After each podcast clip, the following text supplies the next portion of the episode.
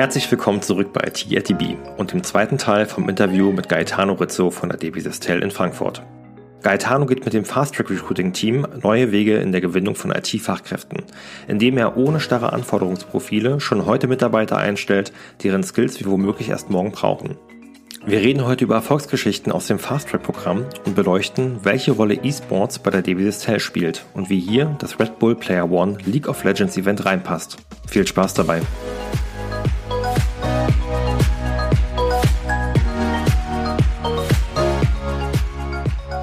Und in IT sind es bei der Systel roundabout 4.500 nur in Deutschland. Und das ist halt eine Menge. Um vielleicht nochmal ganz kurz das Thema Fast Track IT aufzugreifen, mhm. ähm, Gaetano.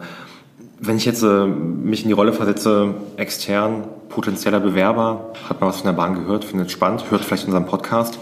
Ähm, wenn ich mich nicht auf eine Stelle bei einem Team mit einer festen Rolle, festen Aufgaben bewerben kann, wie funktioniert das bei Fast Track? Kann da jeder kommen? Gibt es, sage ich mal, eine Reihe an Buzzwords von Technologien, Frameworks, ähm, wo ihr gerade Bedarf habt? Oder wie funktioniert das? Mhm. Also was ist beim Fasttrack anders, was jetzt die, der konkrete Aufgabenbereich betrifft? Also wir haben uns einfach überlegt, also eine, klassischerweise wirbt man sich auf eine konkrete Stelle, wo konkrete Aufgaben dran sind und ein konkretes Team dahinter steckt. Das heißt, man sucht für eine bestimmte Aufgabe den passenden Kandidaten. Und das ist halt die Suche nach der Nadel im Heuhaufen. Aktuell Fachkräftemangel, hat vielleicht jemand mitbekommen. Und wir haben gesagt, okay, es gibt ja trotzdem Leute, die bei uns arbeiten wollen, ja, die richtig gut sind, nur eben nicht auf eine der vorgekauten, vordefinierten Stellen passen, sondern nur teilweise passen. Also sie passen vielleicht vereinfacht ausgedrückt, zu 50% in Team A und zu 50% in Team B. Und deswegen würden sie sich auf keine von beiden Stellen bewerben, weil sie sagen, ja, ist ja die, die Hälfte von dem. Oder würden klassischerweise eine Absage bekommen. Genau, weil sie eben nicht ausreichend passen. Und da setzt eben Fasttrack an, dass wir praktisch umkehren. Wir suchen den passenden Mitarbeiter und zusammen mit dem Mitarbeiter die passenden Aufgaben. Also wir tun den Trichter umdrehen. Und dann erst zusammen, wenn der Mitarbeiter dann da ist, den passenden Projekteinsatz. Also wirklich, manche Leute haben jetzt wirklich lange Kündigungsfristen. Das heißt, sie wissen schon Monate im Voraus, dass sie zu uns kommen werden und fragen uns dann schon, ja, was kriege ich denn für eine Aufgabe? Was habt ihr denn für mich? Wir sind hier in einem dynamischen Umfeld. Ja, das Team entscheidet ja auch, ob jemand auch aufgenommen wird in sein Team. Also er kriegt bei uns eine feste Stelle, festes Gehalt, aber eben die Aufgabe ist noch nicht definiert. Deswegen ist es wichtig, dass derjenige selber schon eine Vision hat, eine Vorstellung hat, was er bei uns machen will. Fängt davon ganz einfachen Sachen an. Er sagt, ja, ich will Projektleiter werden. Ja, ich will Programmierer im Java-Umfeld werden. Ich will Apps entwickeln. Ja, ich will KI machen. So, das sind sehr konkrete Sachen. Ähm, es gibt auch Leute, die sagen, boah, ich will irgendwie strategische IT-Beratung machen. Ja, oder ich will äh, irgendwie Agile Coach werden. So, ein bisschen abstrakter.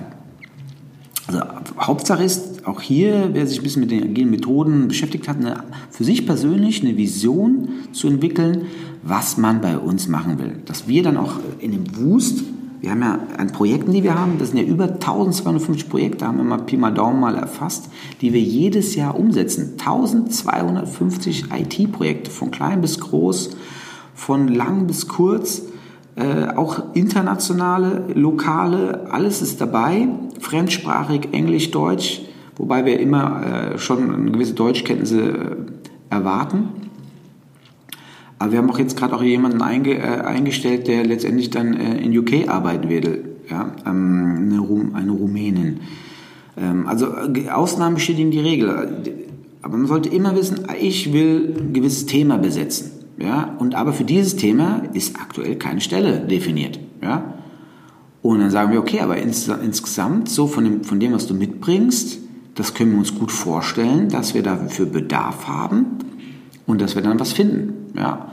Das, das kann dann auch, also es gibt dann Leute, die sind dann am zweiten Arbeitstag schon voll im, im Einsatz, weil die schon von vornherein genau wissen, was sie wollen und wir dann natürlich auch bis, zu dem, bis zum ersten Arbeitstag ja auch schon äh, in die Organisation vorfühlen. Hier, da kommt jemand mit dem, dem Profil, wird er gebraucht, kann den, will jemand kennenlernen. Und dann geht es dann sehr schnell. Aber es gibt auch andere, die sagen, ich muss mich erstmal orientieren, was es hier so gibt. Und die sind dann erst gegen Ende des ersten Monats im Projekteinsatz. Und dann geht es oft sehr schnell. Also ich habe gerade zum Jahreswechsel eine Mitarbeiterin äh, eingestellt, Quereinsteigerin, die nichts mit IT zu tun hatte. Ja? Und wir so, okay, du hast noch nie im IT-Projektumfeld gearbeitet, du hast noch nie als Product Ownerin äh, gearbeitet, wie stellst du dir das vor?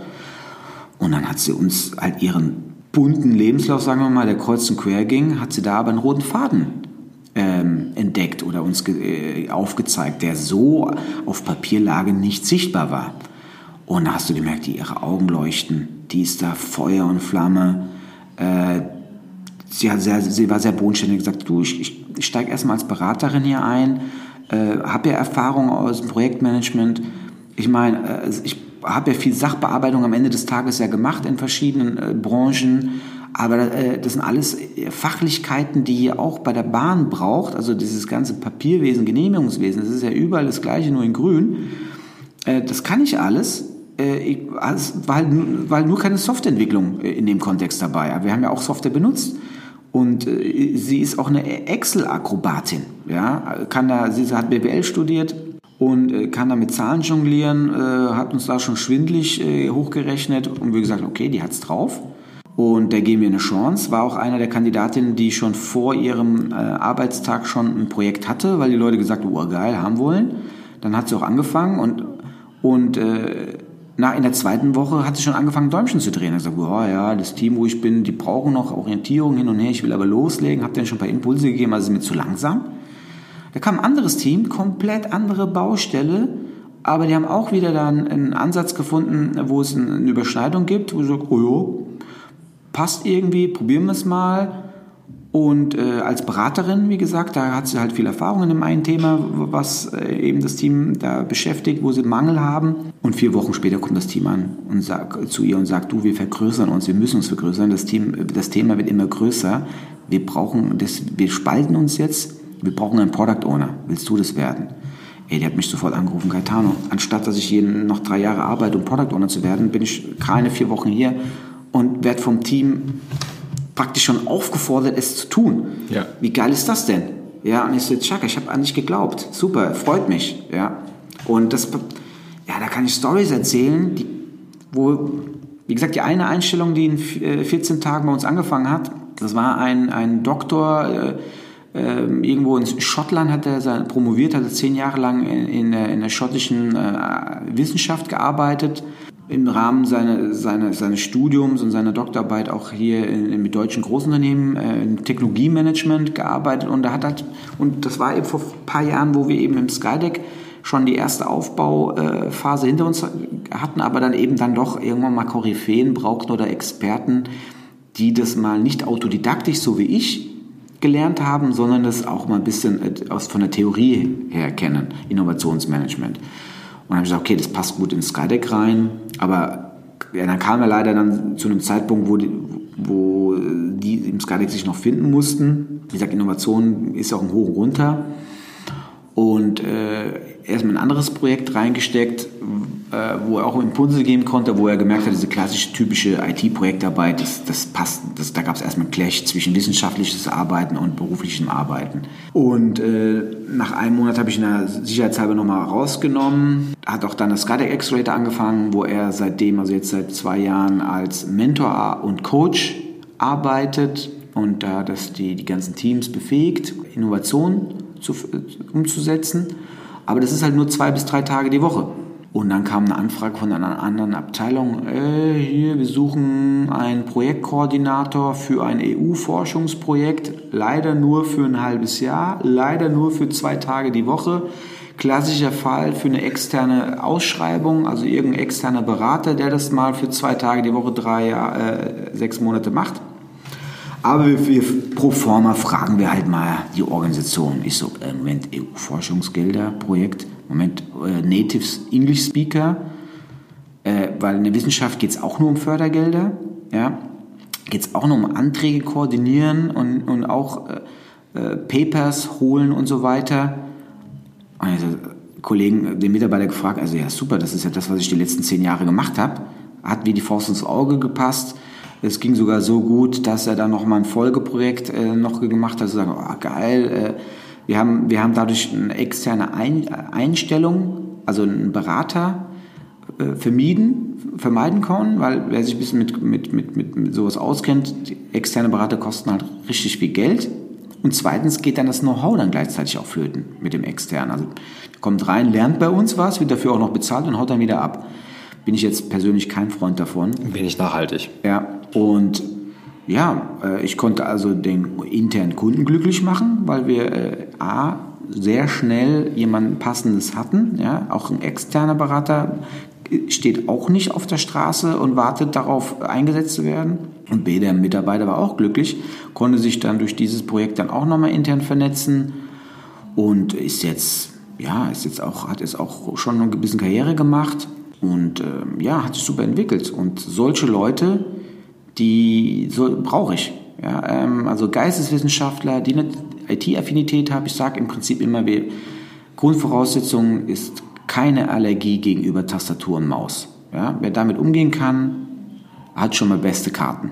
Und dann, im Prinzip muss er dann bei mir pitchen. Ja? Wie will er die Bahn besser machen? Ja? Egal, ob das jetzt irgendwie ein Soziologe ist oder was habe ich noch eingestellt, Ethnologe, äh, Völkerkundler, äh, die müssen halt Bock auf uns haben und eine Idee haben, äh, was für ein Aufgabenpaket sie Bock haben. Ich glaube, das ist ein ganz wichtiger Punkt, dass ähm, im Grunde genommen auch Freigeister gerne ja. gesehen sind mhm. und äh, man bei der DB Systel, aber auch allgemein im Bahnkonzern nicht dafür eingestellt wird, um den Status quo aufrechtzuerhalten, ähm, sondern vor allem die Systel arbeitet daran, mit Digitalisierung ähm, gemeinsam den Konzern voranzutreiben, zu bewegen und weiterzuentwickeln. Mhm.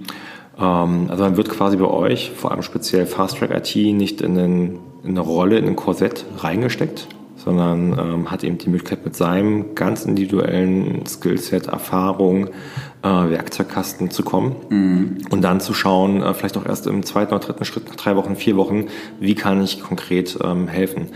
Ich würde gerne noch auf eine Sache eingehen, ähm, wenn ihr nicht gerade auf dem Skydeck über, euch über neue Innovationen austauscht äh, oder in den Projekten für Kunden innerhalb ähm, des DB-Konzerns ähm, neue Sachen entwickelt. Habe ich gehört, seid ihr auch im Bereich E-Sports unterwegs?